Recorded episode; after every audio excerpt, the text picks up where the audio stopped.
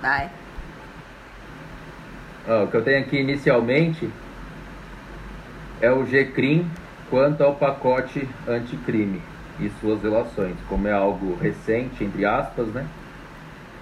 É, recentemente, eu tinha até conversado isso com a Josi, recentemente o STF deu um julgado lá na lei de drogas, mas que é praticamente o fundamento do porquê que o juiz das garantias, quando entrar em vigor, não seria aplicável ao GCRIM.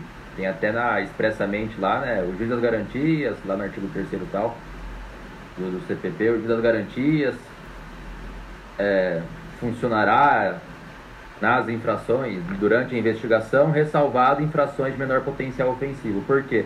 Porque o STF, julgando o artigo 48, parágrafo 2 e 3 da Lei de Drogas, disse que o termo circunstanciado não é uma investigação, mas apenas um registro simples do fato. Deixa eu só situar aqui um pouco melhor as ideias, que assim, lá na lei de drogas, o pessoal entrou com uma ação de inconstitucionalidade dizendo que o parágrafo 2 e 3 do artigo 48 da lei de drogas seria inconstitucional, que é a hipótese que o juiz já lavraria o termo circunstanciado de ocorrência. O STF entendeu que aquilo não é constitucional, não é uma usurpação da polícia judiciária, porque a lavratura do termo circunstanciado nos dizeres do STF é apenas um registro simples de um fato. Não se trata de poderes investigatórios e não se trata de uma investigação. Isso acaba até fundamentando o porquê que o juiz das garantias não seria, não seria aplicável nas infrações de menor potencial ofensivo. E como é juiz das e para as investigações, para o controle das investigações, como no GCRIM nem sequer há investigação, não tem sentido em falar de das garantias. O termo circunstanciado não é um procedimento investigativo, mas peça informativo com descrição detalhada do fato e declarações do condutor do flagrante.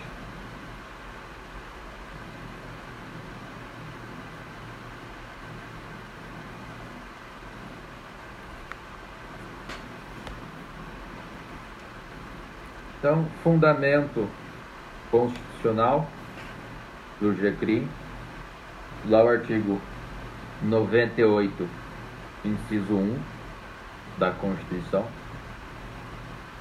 diz o seguinte: a União, no DF, nos territórios e os estados criarão um, está na Constituição ainda, juizados especiais providos por juízes togados ou togados e leigos competentes para a conciliação, o julgamento e a execução de causas cíveis de menor complexidade e infrações penais de menor potencial ofensivo, mediante os procedimentos oral e sumaríssimo, permitidos, nas hipóteses previstas em lei, a transação e o julgamento dos recursos por turmas de juízes de primeiro grau. Então, a Constituição, para dar efetividade ao direito fundamental da duração razoável do processo, jogou as infrações de menor potencial ofensivo com um rito mais célere lá no GCRIM. Lembrando que o GCRIM não está submetido ao duplo grau de jurisdição, mas ao duplo reexame, porque as turmas recursais são compostas por juízes do primeiro grau, então não se fala em duplo, duplo grau de jurisdição, mas duplo reexame. E como a própria Constituição, lá no inciso 1, já fala que eventuais recursos seriam encaminhados às turmas recursais, prestigia também a, a celeridade do procedimento, né? que não faria sentido criar o GCRIM sendo que eventuais recursos fossem aos tribunais, ou seja, demoraria uma eternidade do mesmo jeito. Então as turmas recursais também foram pensadas essa sistemática são considerados como desdobramento do duplo reisão. Mais alguém quer comentar alguma coisa? É, só também como introdução, dizer que os juizados especiais criminais eles eles estão dentro da, do rito considerado rito sumaríssimo, né? São, são três tipos de rito: ordinário, com pena superior a quatro, pena privativa de liberdade, né? Rito sumário com pena inferior a 4 superior a 2 e o sumaríssimo, que é menor potencial ofensivo. E que ele é uma hipótese de justiça penal consensual e um direito penal de segunda velocidade. Só para lembrar, fazer uma, uma revisão do que, que são as velocidades do direito penal.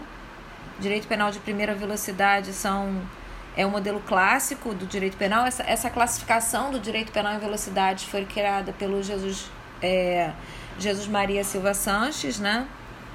E aí a primeira velocidade é quando tem estrito respeito às garantias e individuais, mas objetivando a aplicação de penas privativas de liberdade. O direito penal de segunda velocidade é flexibiliza essas garantias é, o que a gente chama de direito penal periférico. Ele é mais, le, é mais célere, mais flexível e ele, ele tem ênfase, ao invés de, de ter ênfase em aplicação de penas privativas de liberdade como direito de primeira geração, ele tem ênfase nas penas alternativas. Então seria realmente assim uma uma você abre um pouco mão de se respeitar as garantias individuais em troca de você conseguir é, aplicar penas alternativas. E o de terceira velocidade, que é, é foi criado pelo, pelo Gunther Jacobs, é o direito penal do inimigo, né? que é quando você flexibiliza direitos e garantias individuais, como na segunda geração, mas em contrapartida você aplica as penas privativas de liberdade. É, e hoje em dia, se mais modernamente, se fala num direito penal de quarta velocidade, que foi criada essa, essa corrente por um doutrinador chamado Daniel Pastor, em que são aplicáveis apenas aos chefes de Estado quando se houver violação a direitos humanos praticados em crimes de lesa humanidade, que são apurados pelo Tribunal Penal Internacional. Mas tradicionalmente só fala-se em três, né?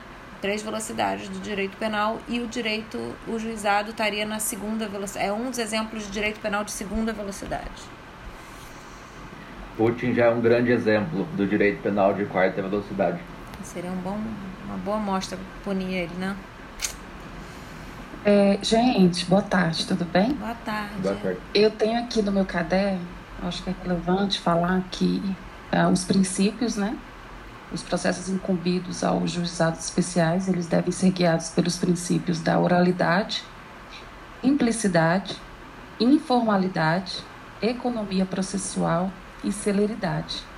Que aí tem o objetivo de oferecer, vai continua oferecendo, né, uma efetividade à ágil tramitação das causas e viabiliza também a conciliação ou a transação como forma de solução do conflito litigioso. E tenho aqui também que os, é, o que é que o GCRIM julga. Aqui eu anotei aqui. Ah, o próprio está até no, próprio. Eu estou estudando para o TJ e está até no, na, na própria página lá do TJ. Que os juizados criminais eles são órgãos da justiça que julgam infrações penais de menor potencial ofensivo, buscando-se com rapidez e informalidade a reparação do dano sofrido pela vítima, a transação penal a suspensão condicional do processo e, em último caso, uma possível condenação. É, mais uma coisa só, é que para, é, segundo Klaus Roxin, ele, ele chama o direito, é, os juizados especiais de terceira via do direito penal também. Então, vocês ouvirem falar isso em questão de prova, a terceira via é a reparação dos danos. É uma sanção autônoma. Ela mescla o caráter civil, que é a composição de danos civis que a gente vai ver no 74, ela é uma composição civil com um aspecto penal, porque ela é uma composição civil aplicada na justiça criminal. Então se chama de terceira via do direito penal.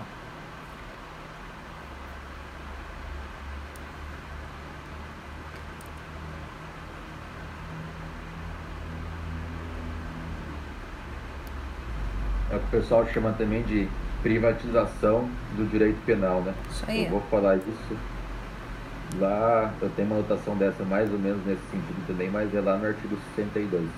E só antes de entrarmos também, relacionado ao pacote anticrime, também relacionado lá ao acordo de não persecução penal, que, que tem interferência aqui no, no GCRIM, né? Lá o artigo 28A, o acordo de não persecução penal, que não sendo acordo de não persecução penal, não sendo caso de arquivamento e tendo investigado, confessado formal e circunstancialmente a prática de infração, infração penal sem violência ou grave ameaça, com pena inferior a quatro anos, o MP poderá propor acordo de não persecução penal, desde que seja necessário e suficiente para a reprovação e prevenção do crime, mediante as condições latais. No parágrafo 2 inciso 1, lá do artigo 28A do Acordo de Não Persecução Penal do CPP, diz o seguinte: o disposto no caput deste artigo, ou seja, o acordo de não persecução penal, não se aplica nas seguintes hipóteses: 1. Um, se for cabível transação penal de competência dos juizados especiais criminais, os termos da lei. Então a transação penal tem preferência sobre o acordo de não persecução penal. Inclusive aqui tem, assim, uma coisa que é bom a gente ter em mente, né? É como se fosse uma escala, né, dos institutos. Então, assim, o primeiro que se aplica é o 74, é a composição dos danos civis. Em seguida, não sendo possível, é o 78, que é a transação penal. O terceiro é o ANPP, lá do 28. O quarto é a suspensão condicional do processo, do 89. E o último é o acordo de delação premiada, que pode acontecer até no meio do processo ou depois da sentença. Então, existe essa escala de aplicação. Né? Sendo caso de, de, de, de composição civil dos danos, não se faz a transação, se faz a composição civil dos danos. E aí assim por diante, você vai andando nessa escala, né? Aqui também tem mais outras duas informações, mas eu prefiro mandar depois para vocês no grupo. Uma que explica que a justiça, que o, o modelo da Lei 9.099, ele é, dentre os modelos da justiça penal consensual, ele está dentro do modelo reparador de justiça penal consensual.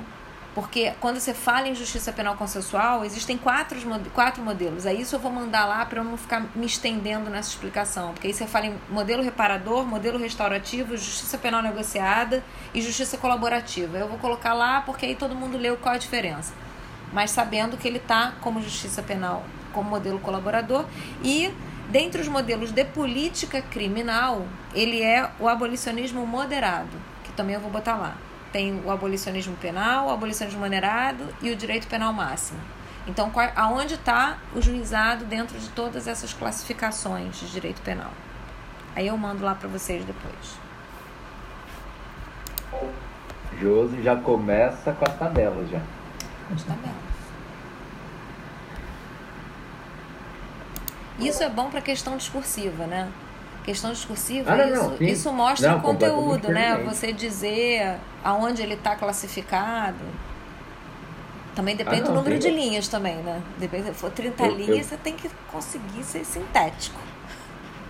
Eu vou até diluir isso daí no, no, no meu VAD, essas informações totalmente pertinentes hoje, Josi. Só estou falando que da, das suas tabelas.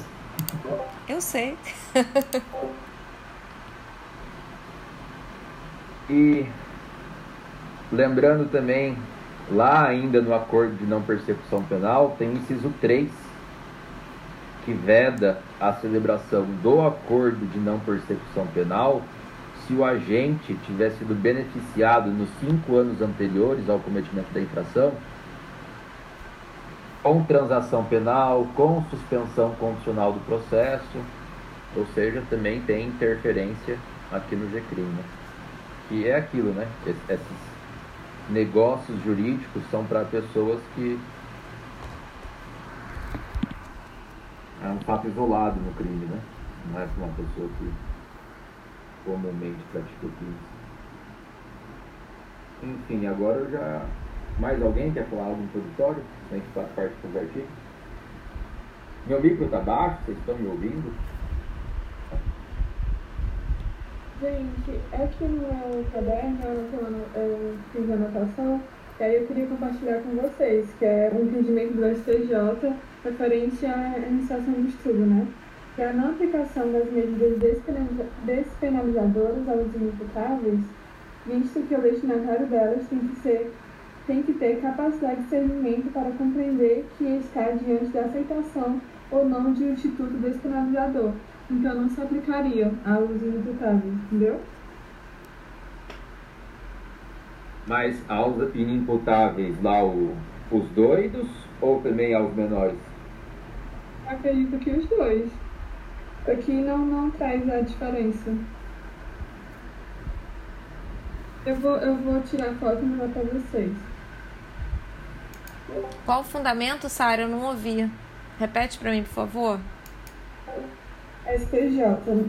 A não, não aplicação das medidas despenalizadoras aos inimputáveis, visto que o destinatário delas tem que ter capacidade de discernimento para compreender que está diante da aceitação ou não de um instituto despenalizador.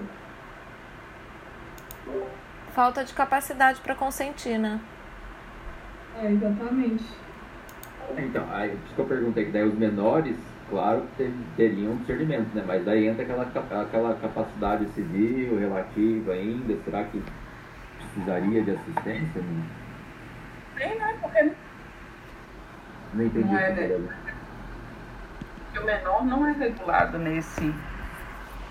Ou é também? Gabi, tá mutado. A gente não tá conseguindo te ouvir de novo, Gabi. Sai e entra de novo, porque de novo você, ela, o som dela não tá. Você vê que ela não tá com aquele símbolo de mutado, mas a gente não tá conseguindo escutar ela. Mas da outra vez você entrou e saiu, funcionou. Entra e sai.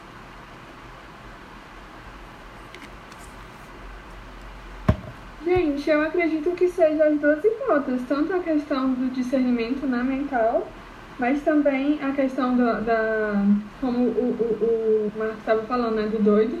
Mas também da questão do, dos menores de 18 anos, porque os dois são considerados inimputáveis, né? É, porque você pensa que o entre 16 e 18, para os atos da vida civil, eles dependem é, da, de estar acompanhados por alguém. Como é que é o nome disso? Incapacidade relativa, né? Só que para você consentir no direito, é, no direito criminal, o consentimento é da parte dele. Não adianta o pai estar tá lá do lado e falar, não, tá bom, ele vai. Tá, uhum. Ele está entendendo, ele está aceitando. Ele tem que ser pessoal. Eu uhum. acho que realmente precisa ser maior de 18. E, e, só lembrando o que a Vera falou, agora tá, tá me vindo na cabeça. Primeiro que, que nem se aplica a disposição, ah, o processo penal aos menores, né? Aplicação lá da, da infância e juventude, claro que subsidiário, mas eu digo assim, até no, na, na ação socioeducativa tem lá uns artigos que falam de suspensão do processo próprios deles lá. Aí já, já se aplicaria as regras procedimentais dele, né? É que no sentido que a minha dúvida inicial foi a seguinte: será que um instituto despenalizador poderia ser oferecido para um ato infracional?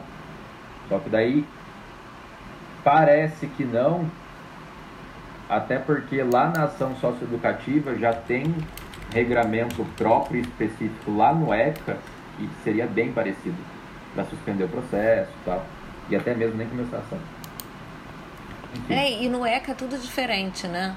É, eu não sou muito.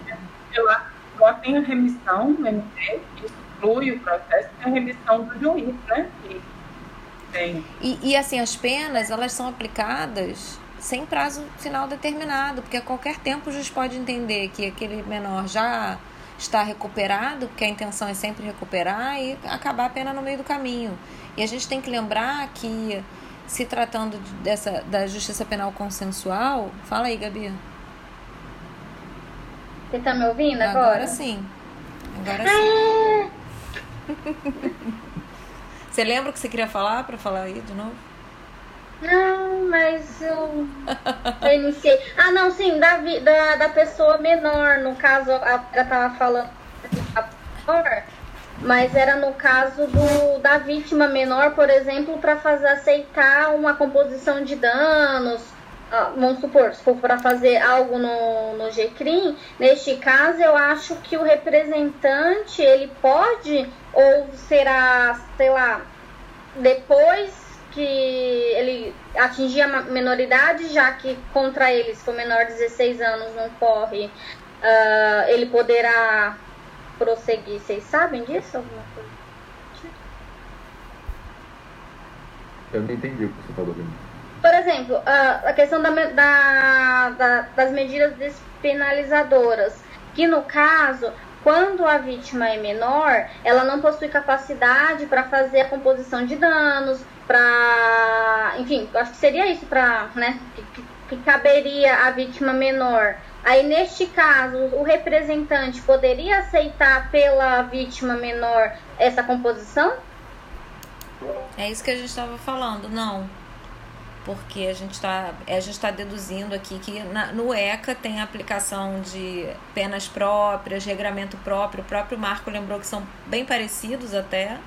Eu acho que o objetivo, enquanto que aqui no, no na que nem a gente estava falando, aqui no, no, um dos princípios aqui que regem a formulação das medidas despenalizadoras. Ô, Josi. Fala. Desculpa só te cortar rapidinho, mas o questionamento da Gabi é se a vítima pode. É, não o, o autor. Que eu estava falando seria seria o menor infrator é o autor. O questionamento da Gabi é se não entraria na questão do direito indisponível. Ah, eu, ah, é, meu, é, meu filho sofreu algum, né, algum, algum crime que está previsto aí no, no GCRIM. Aí eu, como mãe dele, que sou a responsável legal, eu, poder, eu poderia aceitar uma transação penal, entendeu? Entendi. Hum, deixa eu pensar. Parece que sim. Só que só o que a gente estava falando, Gabi, quando você não estava aqui, é que referente, quando for um ato infracional, não seriam possíveis dos institutos despenalizadores, como a Vera até lembrou, antes mesmo de iniciar a ação, teria algo muito próximo à composição civil dos danos e à transação penal, que é a remissão dada pelo MP. E na prática, tipo assim, foi apenas um ato infracional de cunho patrimonial. Ressarciu a vítima? Ressarciu, vai dar remissão, acabou o processo. Mesmo depois, durante o processo, tem como suspender por regramento próprio da, do ECA. Mas esse nos casos quando for um ato infracional, né? ou seja, o sujeito ativo, o, o menor, a, o adolescente ou a cri, criança não. Criança não se sujeita a medida socioeducativa, só Medida protetiva. Eu vou pesquisar, porque eu não estou convencida que pode, não. Tá me parecendo estranho, eu mas eu vou pesquisar. Não. É, principalmente na questão, porque assim, a única. A, como posso dizer, a única situação que eu acho que ele pode aceitar ou não é na composição civil, porque se ele aceitar a composição civil, acabou ali, né? Acabou e se é, a pessoa não cumprir com o acordo, com combinado é civil, civil, penal já era. Mas aí neste caso, como é menor, né, como a, a vítima é menor, ela, os pais teriam então um representante esse, esse poder, essa essa disponibilidade. Porque assim, o Ministério Público, nós vamos pensar nas ações cíveis, o Ministério Público obrigatoriamente atua quando tem interesse de menor.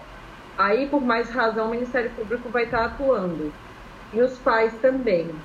Eu acho que numa hipótese, a depender do caso concreto, se, to, se o Ministério Público concordar, já que ele está ali atuando como custos legis, eu acho que seria possível. Mas aqui também são só, é só uma, uma um é raciocínio. Ser... É porque, mas aí também tem aquela questão das ações é, privadas, né? Porque aí diz que o Ministério Público não não daria para oferecer. Nesse é... caso, eu acho que ele, que ele estaria atuando como custos legis, entendeu? Mesmo que ele não atuasse como o, o autor da ação.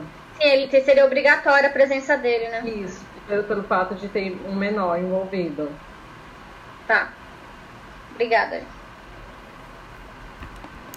Mas foi boa pergunta, Gabi. Eu nunca tinha parado para pensar nesse aspecto. Vai, vai ficar botar todo mundo para pensar aqui, até alguém achar uma jurisprudência, porque com certeza isso já chegou em algum lugar. Ah, como você falou que a composição civil é praticamente um regramento no âmbito penal, se for seguir o regramento civil, nesse caso, precisaria da assistência dos pais. Né?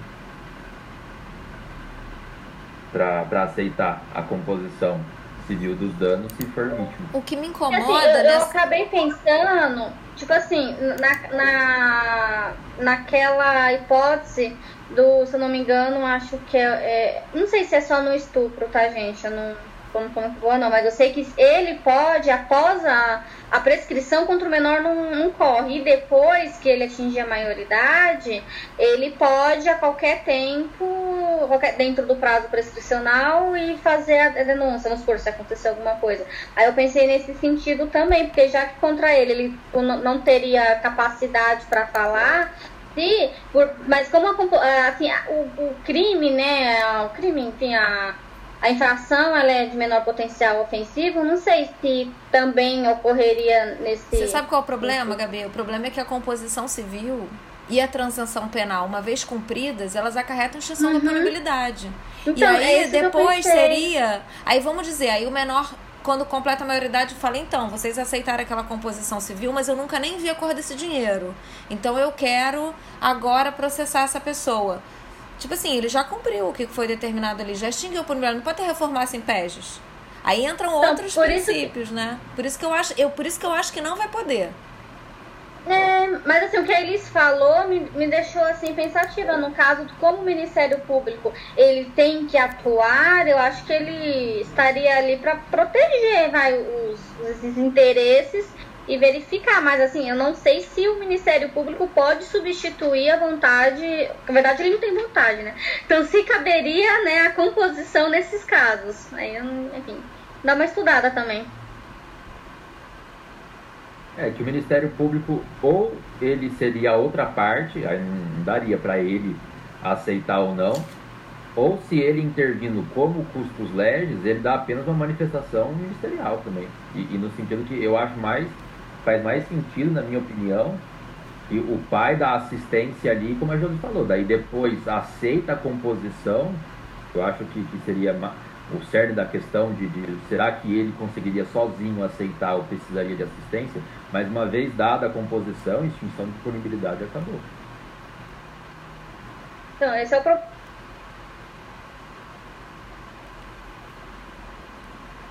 Mas, Dá uma estudada nisso, eu vou pesquisar também. Todos os questionamentos interessantes. Faz a gente pensar, né? A gente ficar. Quando a gente pensava que não tinha mais nada, é só causar uma dúvida e falar, ué, mas e, e, e nesse, nesse caso aqui?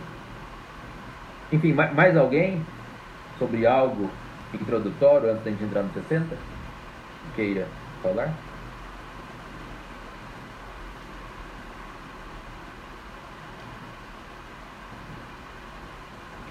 Artigo 60. O juizado especial criminal, provido por juízes togados ou togados leigos, tem competência para a conciliação, o julgamento e a execução das infrações penais de menor potencial ofensivo, respeitadas as regras de conexão e continência Opa, já ia ler o parágrafo único. Então, respeitadas as regras de conexão e continência. Ponto final. Parágrafo único. Na reunião de processos, perante o juízo comum ou tribunal do júri, decorrentes da aplicação das regras de conexão e continência, observar-se-ão os, os institutos da transação penal e da composição dos danos civis.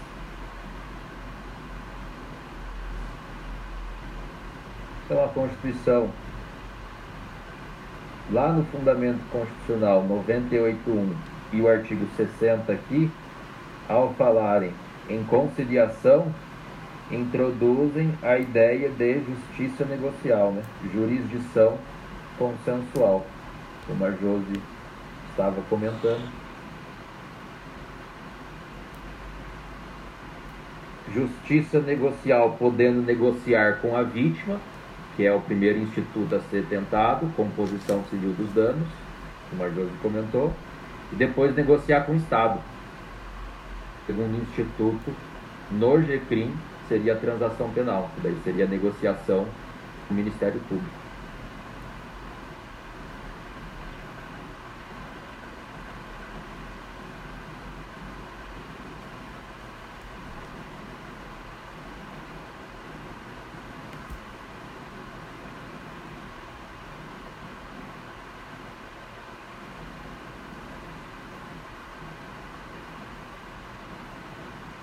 Alguém sobre 60?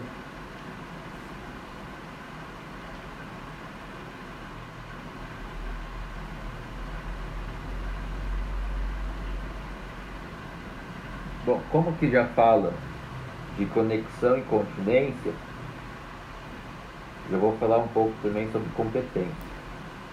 Lembrando que a competência, a fixação da competência do GCRIM para se verificar se é o GCRIM ou não irá julgar aquela causa, tem que observar dois critérios. O primeiro critério é a natureza da infração penal, que está no artigo 61, infração de menor potencial ofensivo. Mas um segundo critério é a inexistência de circunstâncias que desloquem a competência para o juízo comum. Porque uma das circunstâncias que desloca para o juízo comum é a conexão e continência. No sentido de que, se houver um concurso de crimes com uma infração de menor potencial ofensivo,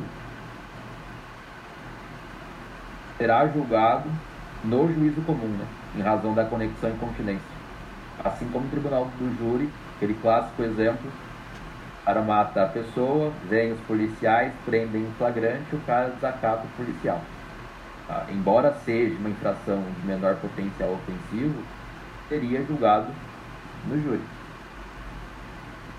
Então, a conexão e continência de crimes arrastam uma infração de menor potencial ofensivo para o juízo comum para o júri, tanto é que é o parágrafo único do 60, né? Na reunião de processos perante o juízo comum ou tribunal do júri, decorrente da aplicação das regras de conexão e continência, observar-se-ão os institutos da transação penal e composição civil dos danos. Então, embora não seja processado e julgado no GCRIM, ainda é uma infração de menor potencial ofensivo e ainda faz jus Quanto ao desacato nesse exemplo, a transação penal, se fosse, não é esse exemplo, mas se fosse um outro exemplo, composição civil dos danos então Então, só seguindo, um dos critérios.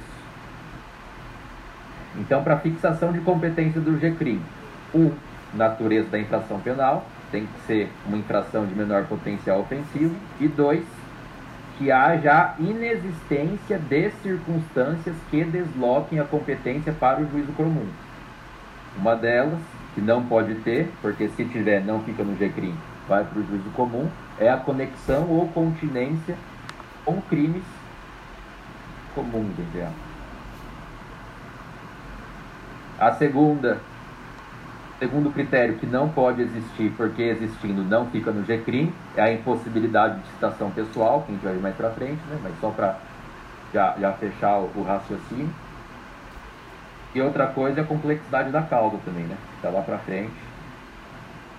Mas já para fechar o, o raciocínio, existindo alguma dessas situações, embora sejam infração de menor potencial ofensivo, não ficam no GCRIM.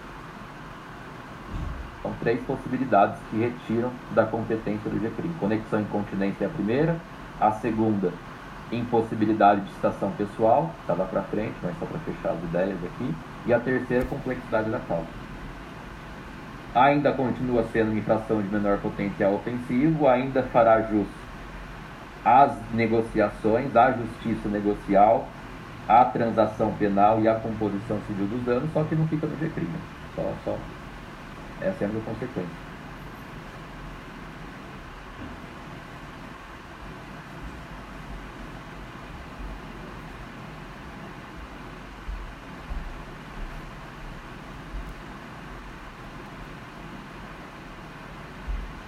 Alguém sobre os 60?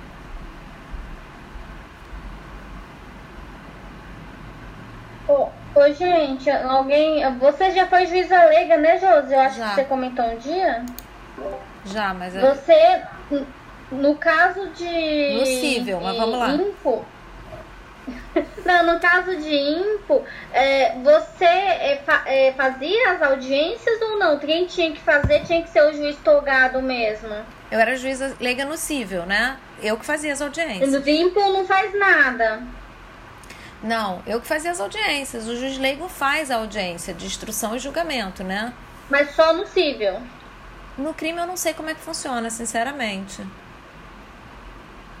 Aí eu não sei, mas eu acho que faz sim, porque eu acho que tem aqui, já tem a alteração aqui do artigo e vai dizer o, o, o juiz leigo vai fazer também.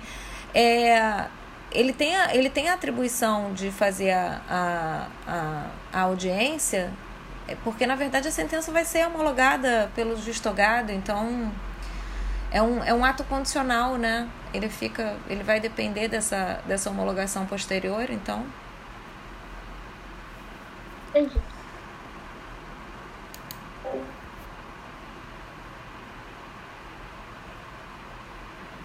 Então, 61, o conceito de in- consideram-se infrações penais de menor potencial ofensivo para os efeitos desta lei as contravenções penais e os crimes a que a lei comine pena máxima não superior a dois anos, acumulada ou não com multa. O que eu tenho aqui é que a INPO adota o sistema unitário, no sentido que hoje só há um conceito de infração de menor potencial ofensivo. Isso aí era discutível no passado, porque na redação originária, o 61 aqui colocava pena máxima de um ano. Aí depois veio o juizado especial federal e colocou pena máxima de dois anos. Aí parcela da doutrina sustentou o sistema duplo, sei lá como chama, um nome, né? Unitário, qual seria o outro? Bipartido. Bipartido. Então, parcela da doutrina sustentou que seria bipartido, né? Só que daí acabou vencendo no sentido que a previsão do juizado especial federal acabou revogando tacitamente o conceito anterior de um ano, né? Porque feriria o princípio da isonomia, deixar dois conceitos, né? Até o Renato Brasileiro dá um exemplo que, no caso de você desacatar, na época, um policial rodoviário federal, seria uma IN. Se você desacatasse um policial militar, não seria uma IN. Então, por isso que o sistema bipartido, mesmo na época, não rolou, mas hoje já é dois anos até aqui no GCRIM, então acabou-se a discussão. Sistema unitário da. Hoje só existe um conceito de infração de menor potencial ofensivo.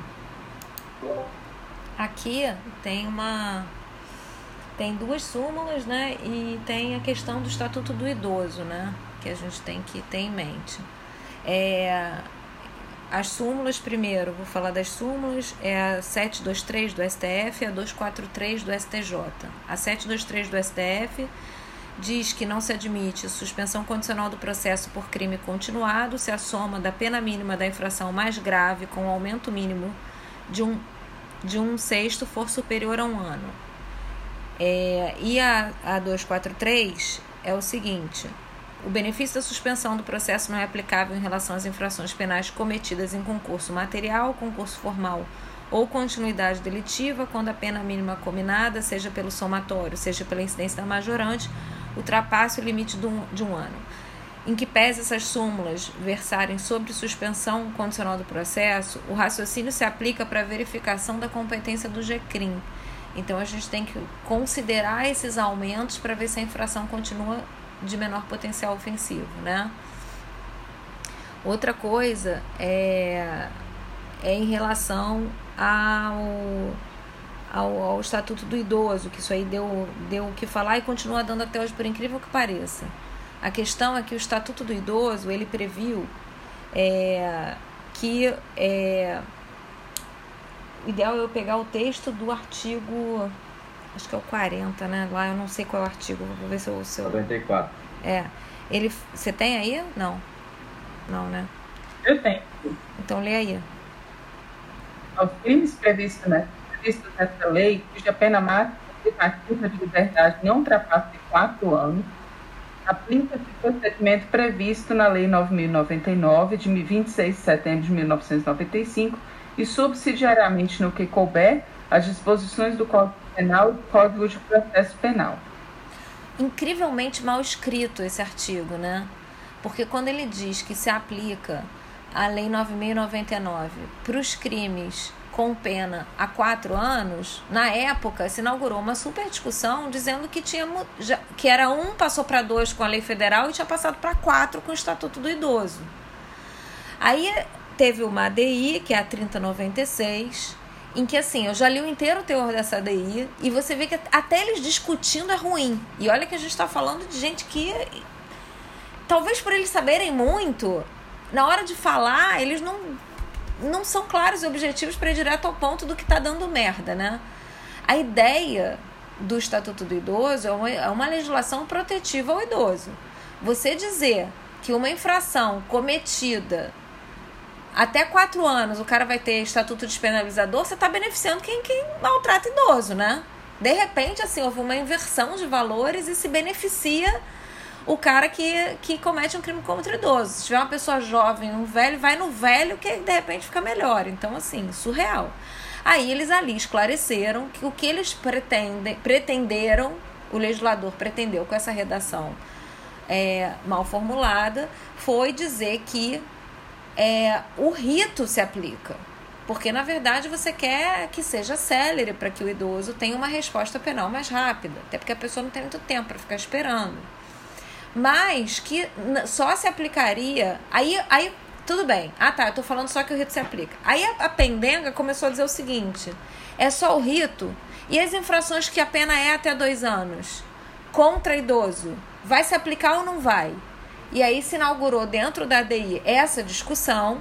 Alguns diziam que não, nem, né? E outros diziam que não podia alterar, porque a competência para estabelecer era da, justiça já estava na lei, essa lei não podia revogar porque era especial, enfim, foi uma pendenga, uma discussão de 40 páginas, cada um falando uma coisa diferente. No final se chegou à conclusão que não foi unânime a decisão, mas por maioria decidiram que as infrações de menor potencial ofensivo dentro do Estatuto do Idoso, vai se aplicar as medidas penalizadoras sim. Então, se o cara comete um- uma infração de menor potencial ofensivo, se aplica a lei do Estatuto do Idoso. Aí a gente chega na prova do Ministério Público de Santa Catarina para promotor em 2021, né? Agora, CESP. E a questão é a seguinte: é, a aplicação da Lei 9.099, prevista no Estatuto do Idoso, não se estende a benefícios como transação penal. E a resposta foi considerada correta. Ou seja, para o CESP, ainda que a infração seja de menor potencial ofensivo, não se aplica os institutos despenalizadores da 9.099. Assim como a posição do CESP contra o STJ, o STF. Mas, para quem faz prova para MP, boa sorte. Nós todos que fazemos provas do CESP estamos na mesma Tá merda. igual, tá igual aquele do, de Goiás, né? Que o, que o examinador respondeu: erram a doutrina e a jurisprudência quando dizem isso. Exatamente, é isso. Ou seja, não foi anulada a questão, eles consideram que sim, que não se aplica. Mas aí eu acho que seria até o- como se fosse a interpretação minoritária melhor aplicável à instituição do Ministério Público, né? Por Mas- eles terem promotoria do idoso e por eles atuarem nisso. Mas você tendo uma ADI que decide esse assunto, você não pode considerar correta essa, essa af- afirmativa. Senão cada instituição vai ter uma resposta diferente para as mesmas coisas. Você pode até, é o que, é o que todos os professores falam, Marco, isso é pergunta para a prova discursiva. Porque em prova discursiva você vai defender a posição da instituição dizendo em que pese o STF ter decidido na DI 3096, blá blá blá, o mais correto seria não, não estender em benefício do idoso. Porque aí você, você defende a posição da instituição sem bater de frente com o STF. Quem, quem, quem é guardião da Constituição, afinal de contas? É o Ministério Público? Então, assim, não dá para. Mas, assim, a gente sabe muito. Todos nós sabemos a bagunça que a gente vive no mundo dos concursos. É isso, né?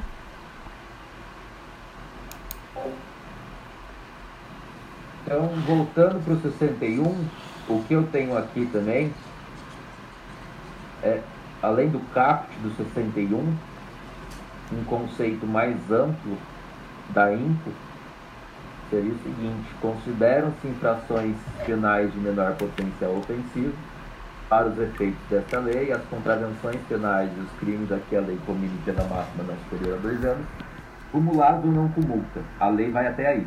Aí depois, vírgula, submetidos ou não a procedimentos especiais, no sentido que abuso de autoridade, por exemplo, a maioria seria infração de menor potencial ofensivo, não interessa se está submetido ou, ou não a um procedimento especial, e vírgula, ressalvada as hipóteses praticadas no contexto da violência doméstica e familiar contra a mulher. Tem até o artigo 41 lá da, da Lei Maria da Penha, dizendo que. Aliás, alguém tem o artigo 41 aí? Vou achar aqui.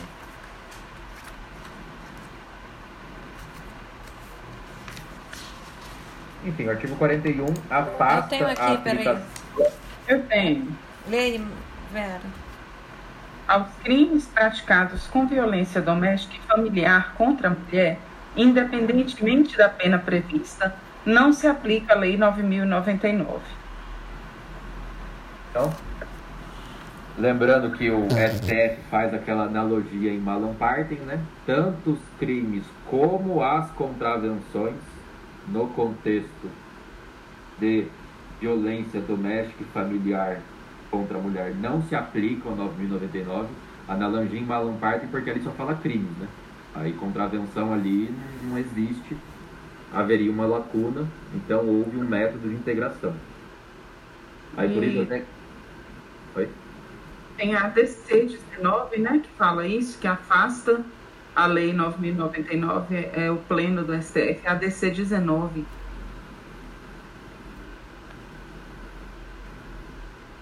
Por isso que o conceito de INCO, depois da lei, é vírgula, submetidos ou não a procedimento especial e vírgula, ressalvada as hipóteses praticadas no contexto da violência doméstica familiar contra a mulher. Porque seja crime, que está lá no 41, seja uma contravenção, que nem está no 41, mas eles fazem essa analogia, no contexto de violência doméstica familiar contra a mulher, não terá a aplicação da 9.099. E só fazendo um comparativo, aqui na Lei Maria da Penha fala que não tem a aplicação da 9.099. Porque lá no Estatuto do Idoso, fala que nos crimes com pena privativa máxima, no- os crimes previstos no Estatuto do Idoso, né? Também não é qualquer crime cometido contra o idoso. Os crimes previstos no Estatuto do Idoso com pena privativa máxima até 4 anos, adotaria-se não a 9.099, não se aplica a 9.099. O artigo até fala que se aplica o procedimento da 9.099, ou seja, o procedimento sumaríssimo, a concatenação de atos. No sentido e a intenção do legislador, no, agora vou só, só fazendo esse comparativo da Lei Maria da Penha, né, falar que não é aplicável. Agora voltando porque a Josi tinha dito lá do Estatuto do Idoso, que o que eu tenho aqui é o seguinte: crimes previstos no Estatuto do Idoso com pena privativa de liberdade máxima até dois anos, é uma infração de menor potencial ofensivo, vai para o GPI. E tem aplicação da 9.099 no sentido de que, se possível, composição civil dos danos e transação penal. Já um crime previsto no Estatuto do Idoso com pena privativa máxima até quatro anos não seria uma infração de menor potencial ofensivo, não seria aplicável transação penal e composição civil dos danos, mas, segundo o artigo, se aplicaria o procedimento previsto na 9.099, o procedimento sumaríssimo. A intenção do legislador é tornar mais célere o procedimento, tendo em vista a maior probabilidade do idoso que foi vítima do crime vir a falecer. Deseja o legislador que o idoso tenha a oportunidade de assistir ao resultado final do julgamento, o que talvez não fosse possível se outro procedimento fosse utilizado. E crimes previstos no Estatuto do Idoso com pena privativa superior a quatro anos, juízo comum e procedimento ordinário.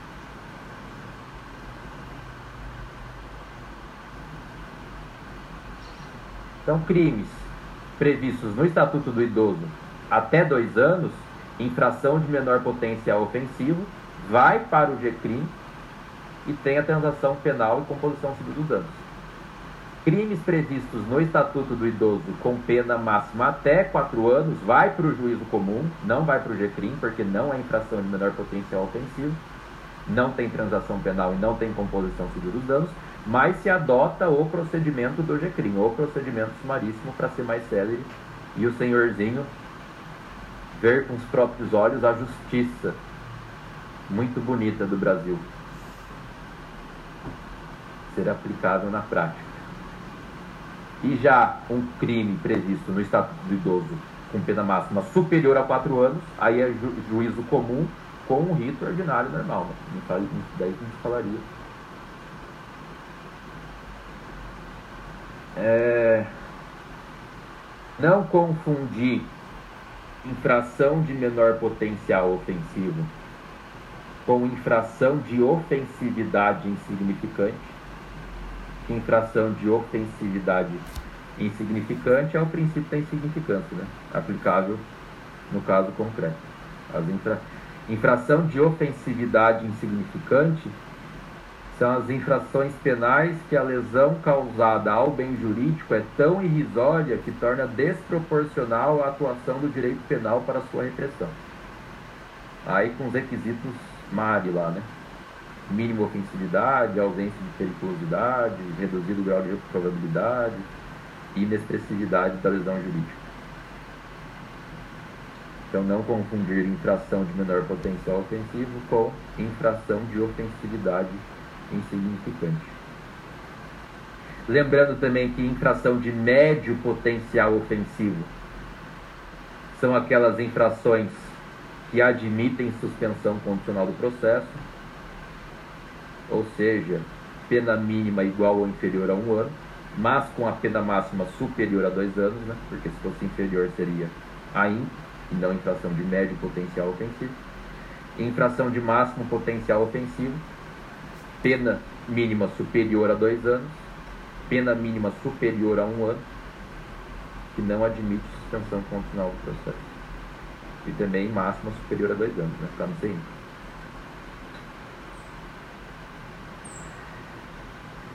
Já que estamos falando de aplicação ou não da 9.099, lembrando o artigo lá na frente, o artigo 90A, que nos crimes militares não se aplica a Lei 9099, está lá no artigo 90A do GCRIM, dizendo que as disposições desta lei não se aplicam no âmbito da justiça militar.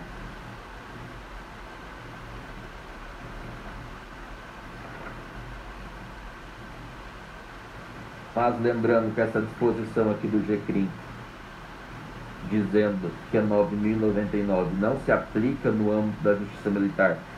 Foi uma lei de 1999, ou seja, não poderia retroagir, né? só valeria dali para frente. Vamos contar um caso hipotético anterior a isso. Seria assim aplicável em 999. E o STF já se pronunciou Opter Dictum, afirmando que o 90A seria inconstitucional quando o autor do crime militar fosse um civil. No sentido que, se for um civil, mas está sendo julgado lá no âmbito da justiça militar, faria jus sim. a transação penal e a composição civil dos danos.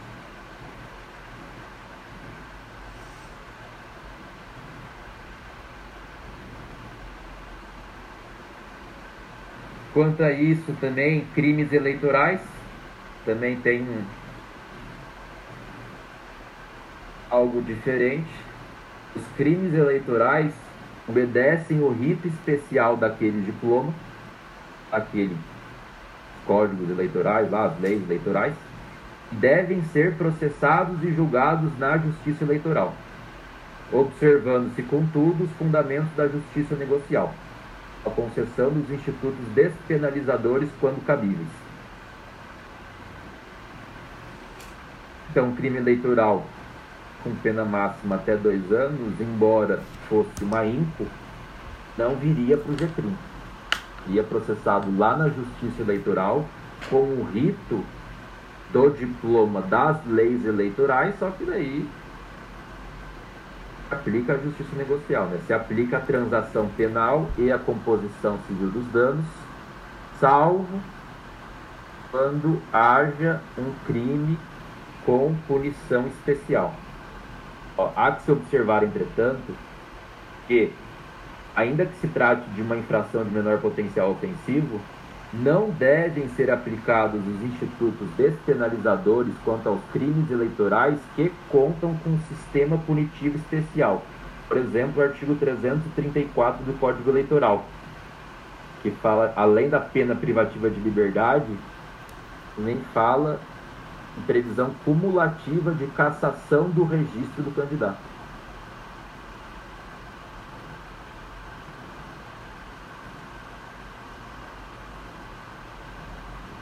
Nesse sistema punitivo especial lá do crime eleitoral, dos crimes eleitorais, embora seja em, como é um sistema punitivo especial, sujeito a outras coisas também, por exemplo, nesse caso, cassação do registro do candidato, nem não, não teria aplicação de. Até porque na transação e na composição se negocia penas restritivas de direito e multa, né? Como que negociaria esse negócio aqui, cassação de registro?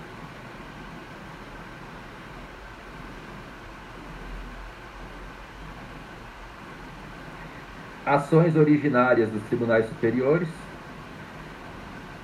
Se houver alguém com foro por prerrogativa de função, será julgado no tribunal, mas sendo aplicável à justiça negocial, ou seja, fazendo jus preenchendo os requisitos legais, faria jus aos institutos despenalizadores, mas não ficaria no GCRI.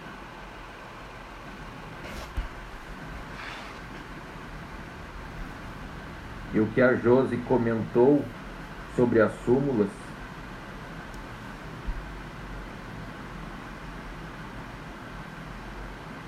sobre majorantes e minorantes são todas levadas em consideração para se fazer o cálculo e ver se é uma pena máxima, se é uma pena privativa de liberdade com pena máxima igual a dois anos ou não. No caso das majorantes, deve utilizar sempre o maior patamar, porque até para se verificar se é uma INPO ou não, tem que se verificar a pena máxima, né? Então, no sentido de, de que o concurso formal é aumentado de um sexto até a metade. Tem que pegar aquela pena e jogar o quanto máximo. Porque só com isso você se veri... só com isso verificaria a pena máxima. Crime continuado, um sexto a dois terços.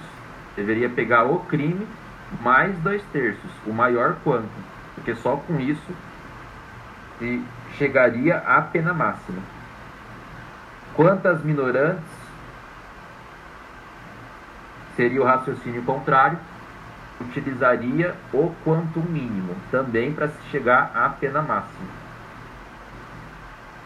Então, uma minorante lá, tentativa, um terço a dois terços seria levado em consideração? Sim, mas pegaria o quanto mínimo. a conseguir enxergar qual seria a pena máxima. Se a pena máxima é ou não igual a dois anos, ou inferior. Lembrando que agravantes e atenuantes não fariam nenhuma diferença porque não tem quantum determinado e não podem conduzir nem além nem a quem, né? Então, um concurso de infrações de menor potencial ofensivo, no mesmo contexto, o cara cometeu lá ameaça, desacato, essas coisas, tem que se calcular o maior quanto do crime continuado, do concurso formal e ver que aquilo vai ficar no GCRIM ou não.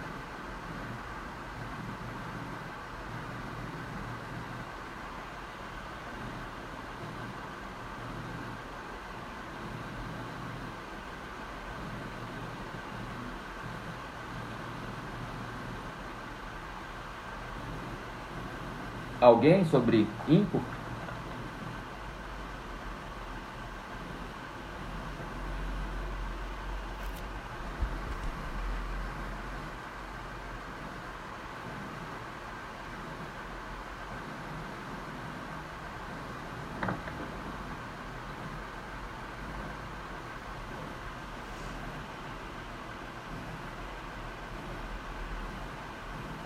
Então, 62.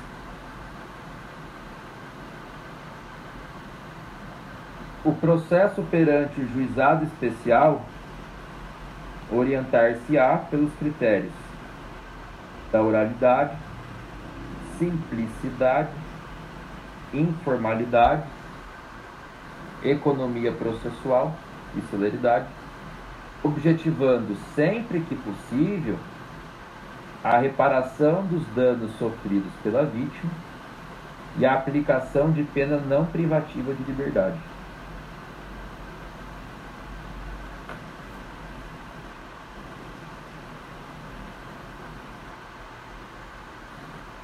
Quanto à oralidade, lembrando que a denúncia ou queixa pode ser feita oralmente, mas depois vai ser reduzido a termo, né? Vamos registrar isso daí.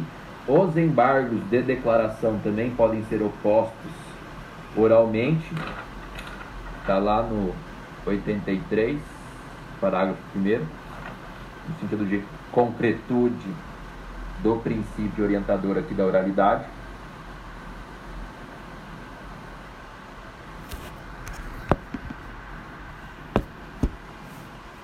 A peça acusatória, tanto a denúncia como a queixa podem ser apresentadas oralmente, é o 77 caput e o parágrafo 3 os embargos de declaração também poderão ser opostos oralmente, é o 86 parágrafo 1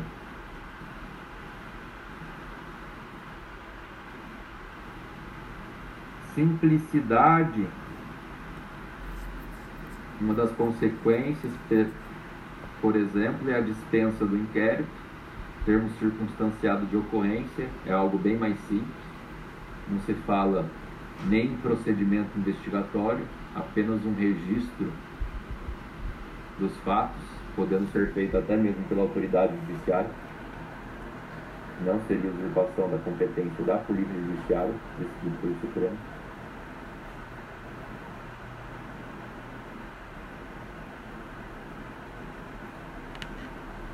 Quanto à informalidade. Peraí, posso, posso te interromper?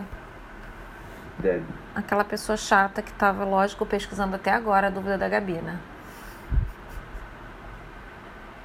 Gente, a José como eu não consigo superar. Chegouzinha. Nossa, olha, tô sentindo aqui, eu também, quando eu tô com uma coisa na cabeça, eu não consigo bate fazer aqui, mais Gabi. nada da vida. É nóis. Bate aqui, bate aqui, Gabi. Aí eu vou mandar um texto, tô mandando um texto para vocês que depois de ficar até agora no site do STJ querendo uma manifestação daqueles putos e eles não terem falado nada, ops, está gravando.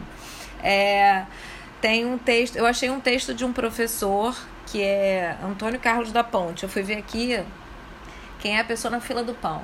Né? Porque assim, também não adianta a gente pegar uma pessoa que a gente não tem referência, né? Ele é promotor de justiça e vice-diretor da PUC de São Paulo. Então, assim, tá, né? A gente vai acreditar no que ele tá falando.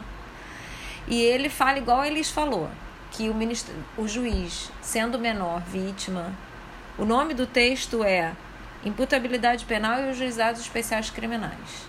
Então, ele vai falar sobre todos os aspectos, tanto ele estando no papel de vítima, quanto ele estando no papel de é, ofensor, né? Quem, quem foi que cometeu ali a infração, a infração de menor potencial ofensivo.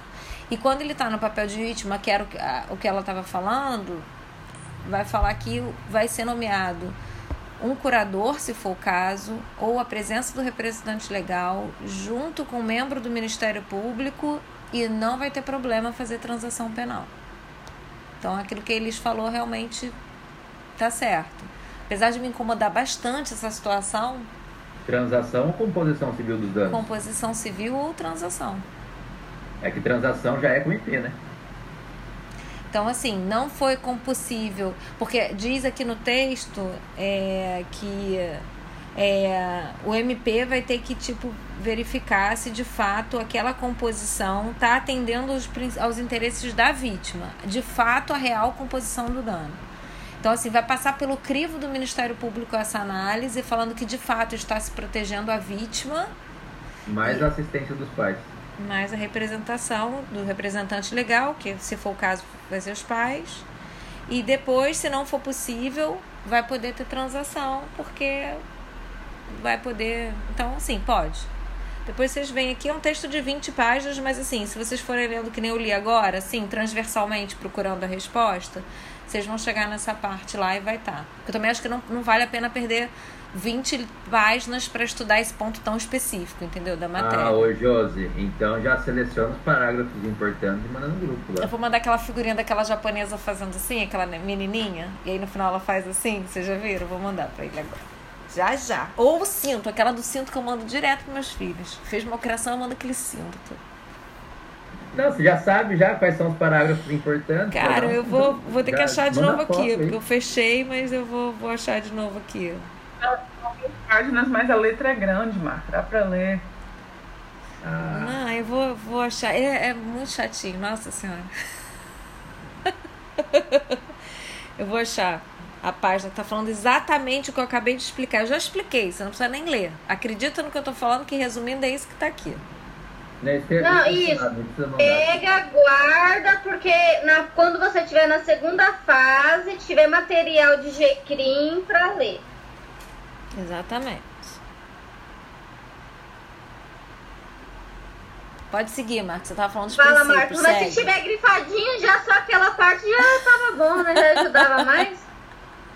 Aí, ó, duas pessoas já querem. Ô, Vera, fala que você quer também os parágrafos. Eu tô tirando só duas pra cá. A Vera é do meu time, vocês não entenderam. A Vera tá no meu time, né, Vera? Fala que você tá no meu time, pelo amor de Deus, Vera. Senão eu vou ficar aqui, ó, no prejuízo. Brincadeira, gente, brincadeira. Obrigada, Josi. Me ajuda.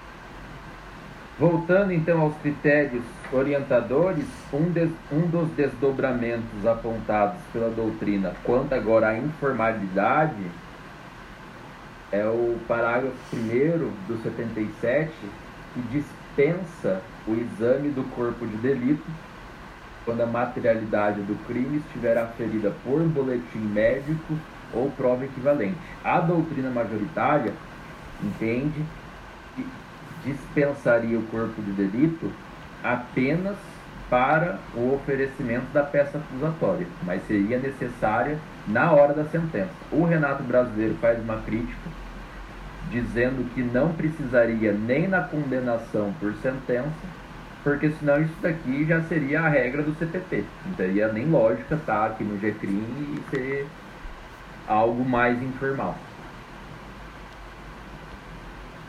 Também quanto à informalidade, o artigo 65 fala que os atos processuais serão válidos sempre que preencherem as finalidades, que não se pronunciará qualquer nulidade sem que tenha havido prejuízo, também é tudo informalidade. A prática dos atos processuais em outras comarcas poderá ser solicitada por qualquer meio hábil de comunicação, então não precisaria de precatório. também um desdobramento da informalidade. E o parágrafo terceiro do, do 65 também, que serão objeto de registro escrito exclusivamente os atos agrícolas essenciais. Os atos realizados em audiência poderiam ser gravados. E desdobramentos do critério do princípio orientador da informalidade.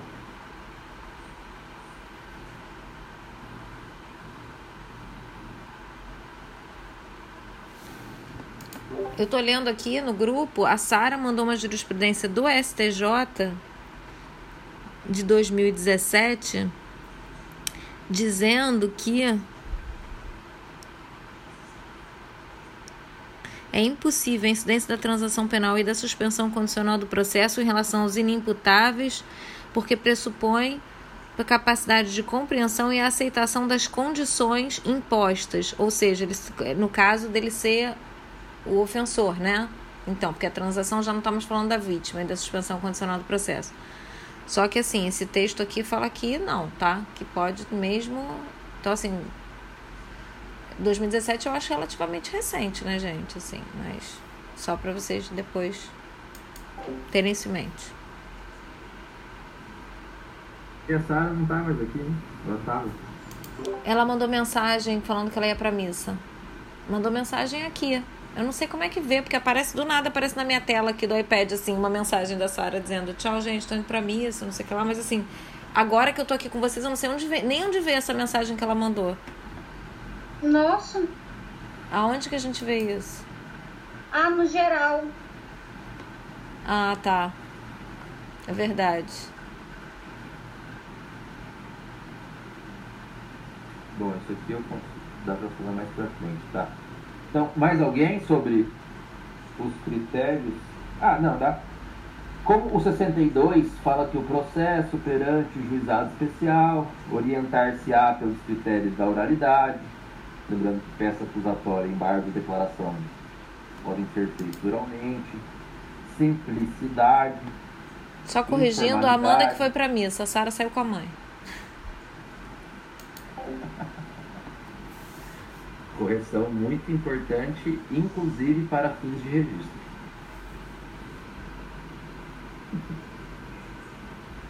É, simplicidade, informalidade, economia processual e fidelidade.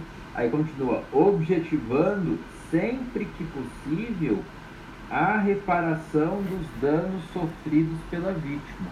Aqui que entra que a Josi já tinha comentado, e entra a privatização do direito penal.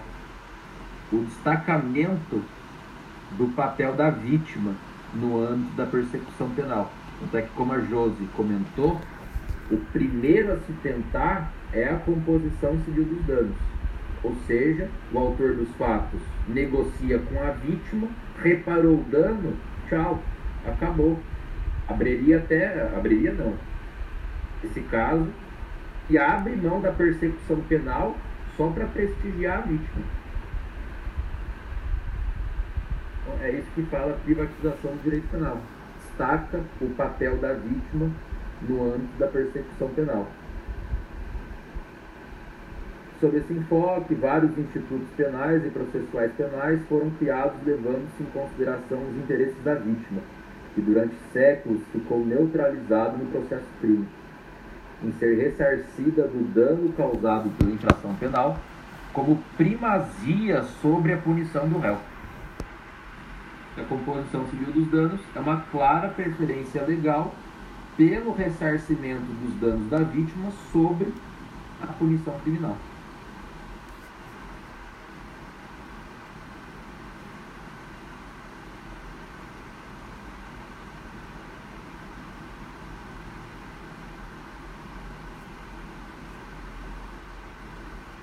Aí objetiva, sempre que possível, a reparação dos danos sofridos pela vítima e a aplicação da pena priva não privativa de liberdade.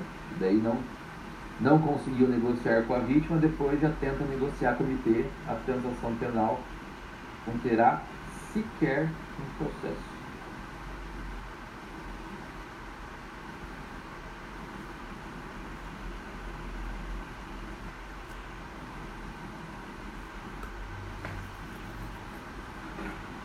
Alguém sobre o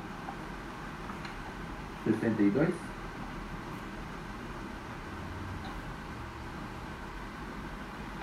Então estávamos, estávamos nada, ainda estamos.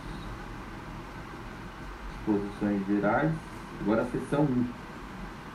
Da competência e dos atos processuais.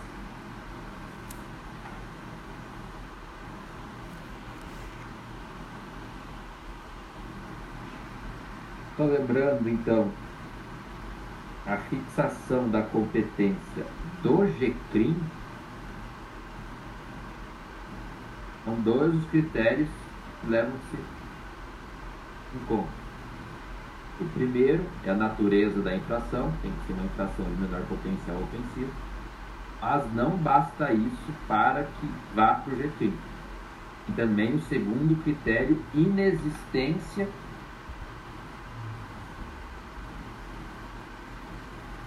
de circunstâncias que desloquem a competência para o juízo comum. Lembrando que são três: conexão e incontinência, uma, segunda, impossibilidade de estação pessoal, e três, complexidade da causa. Essas três hipóteses, mesmo sendo uma infração de menor potencial ofensivo, não fica com G30. Mas nada impede também do, do cara lá no juízo comum fazer jus aos institutos despenalizadores, a justiça negocial só não fica objetivo.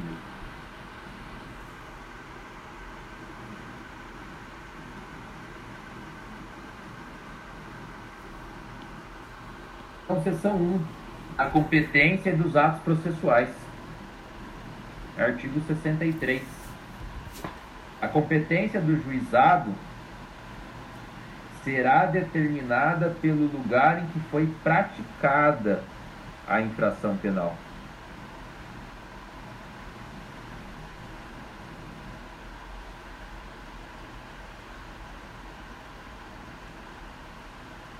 Surge a treta, né?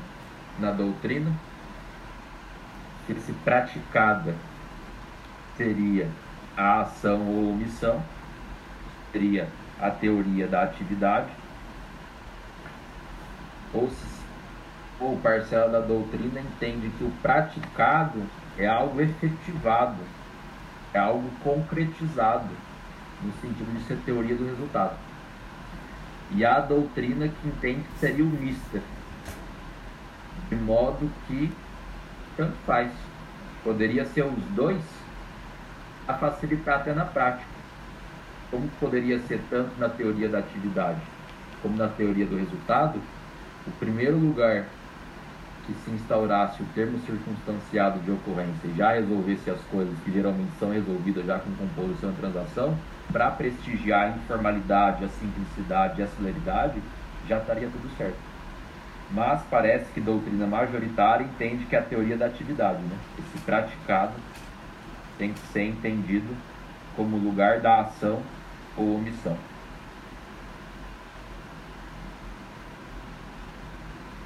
Teoria da atividade ou da conduta.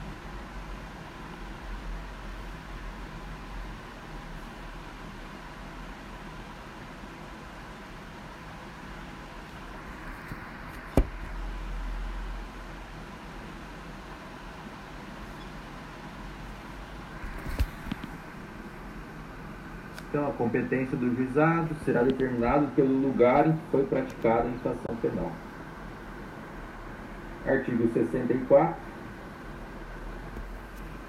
Os atos processuais serão públicos e poderão realizar-se em horário noturno e em qualquer dia da semana, conforme dispuserem as normas de organização judiciária.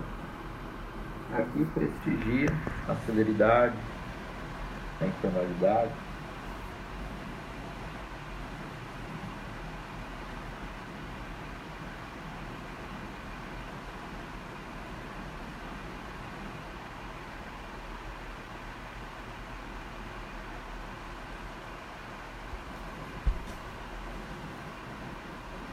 Então, 65.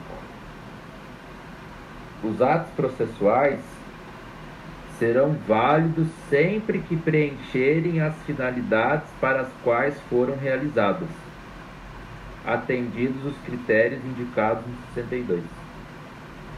Tinha um desdobramento da informalidade, da simplicidade, da celeridade.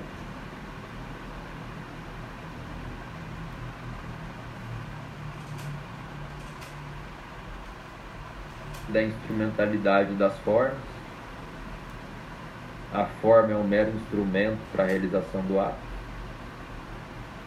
Assim, se o ato atingiu a sua finalidade, a formalidade exigida pela lei é apenas um detalhe, cuja inobservância não produzirá qualquer efeito, exceto no caso de haver prejuízo devidamente comprovado a uma das partes, que é o próximo parágrafo.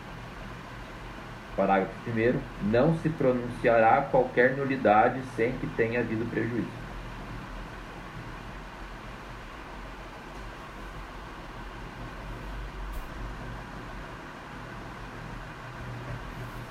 Parágrafo 2. A prática dos atos processuais em outras comarcas poderá ser solicitada por qualquer meio hábil de comunicação. Aqui também informalidade, simplicidade, celeridade. Aqui, nesse parágrafo segundo, é, tem o enunciado 93 do FONAGE que diz que é possível a expedição de carta precatória para cumprir os atos de citação, a apresentação de defesa. É, nem eu entendo minha letra, tá? Tá foda, peraí. É, deixa eu pegar aqui. Parágrafo segundo.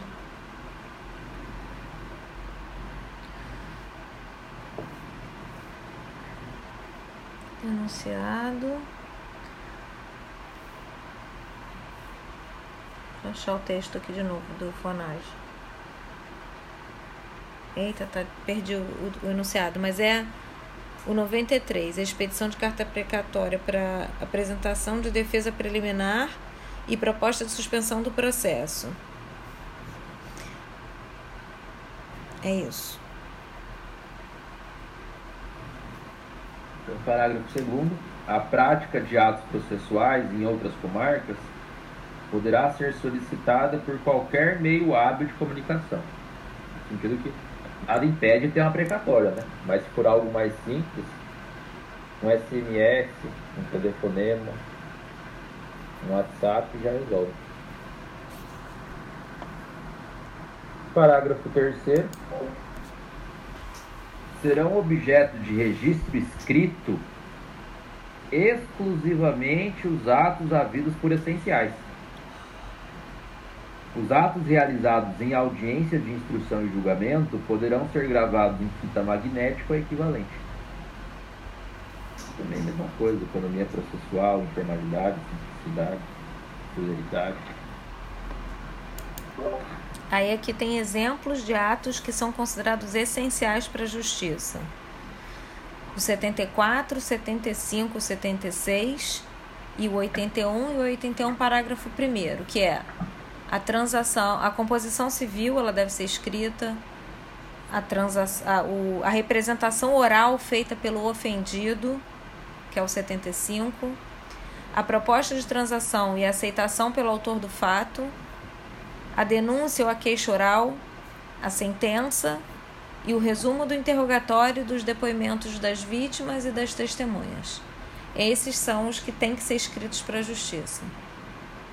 Pode são... repetir os artigos do Posso. iniciais, 74, 75, 76, 81 e o parágrafo 1 do 81 que são esses atos que eu acabei de falar para vocês. Todos esses são considerados atos essenciais.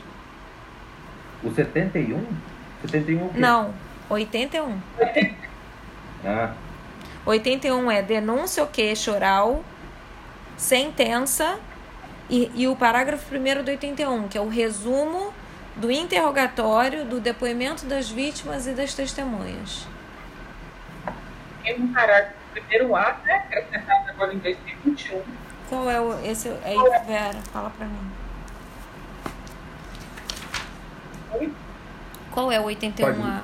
Lê para mim. É, primeiro ato, é, durante a audiência, todas as partes demais sujeitos processuais presentes no ato deverão respeitar a dignidade da vítima, sob pena de responsabilização civil, penal e administrativa, cabendo ao juiz garantir o cumprimento do disposto artigo.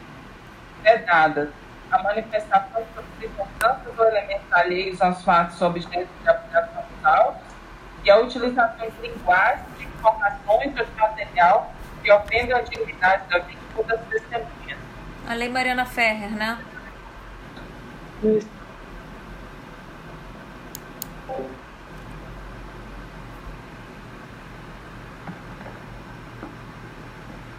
Também tem aquilo, né? Escuta, como chama? Escuta sem.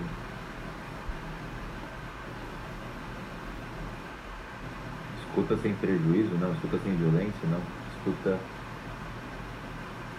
Escuta especializada. Ah, escuta qualificada o nome, que é quando a pessoa não pode sofrer violência quando estiver prestando depoimento, né? Depoimento sem dano. Depoimento sem dano, isso aí. Vera, a- o seu áudio tá falhando um pouco pra mim. Eu fico só preocupado por causa da gravação. Pra você está falhando também? Tá. É.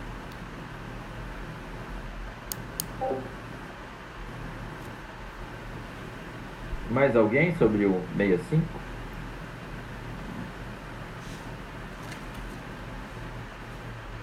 Então, 66.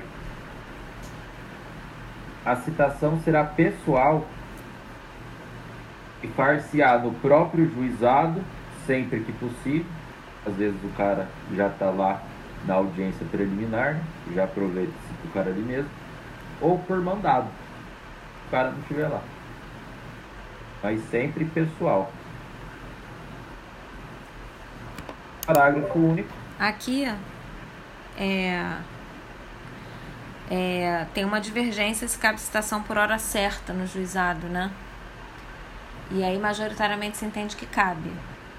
Mas tem gente que diz Cabe? que não cabe. Majoritariamente sim é o enunciado 110 do FONAGE. Que é exatamente isso. O enunciado diz é cabível citação por hora certa no juizado. Mas, Então, mas no juizado ou no juizado especial criminal? Que no, no civil eu sei que, que cabe. No criminal, no criminal, o enunciado diz no juizado especial criminal é cabível citação por hora certa. Enunciado 110 do FONAGE. É, a corrente que diz que não cabe, diz que a citação por hora certa, ela é uma citação pessoal ficta, né? Então, não caberia. Que é a posição daquele Norberto Avena.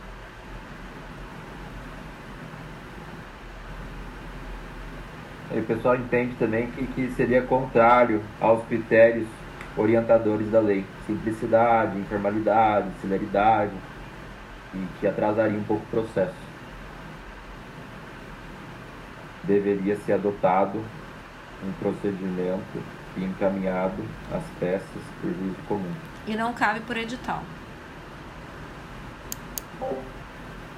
É o parágrafo único do edital. Não encontrado o acusado para ser citado, o juiz encaminhará as peças existentes ao juízo comum para a adoção do procedimento previsto em lei.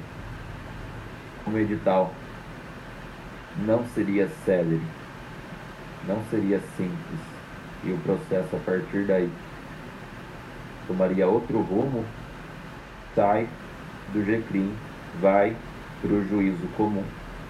É até uma das hipóteses que retira a competência do GCRIM, né? a impossibilidade de citação pessoal. Continua sendo uma impo, continua fazendo jus da transação penal e composição civil dos danos, mas não fica no GCRIM. E lembrando que uma vez indo para o juízo comum, por algum daquelas circunstâncias que, que, que se retira a competência do GCRIM, conexão, continência, impossibilidade de citação pessoal, complexidade da causa, indo a impo para o juízo comum, o artigo 538 do CPP diz que o procedimento a partir daí é o sumário, lá no juízo comum, desta impo.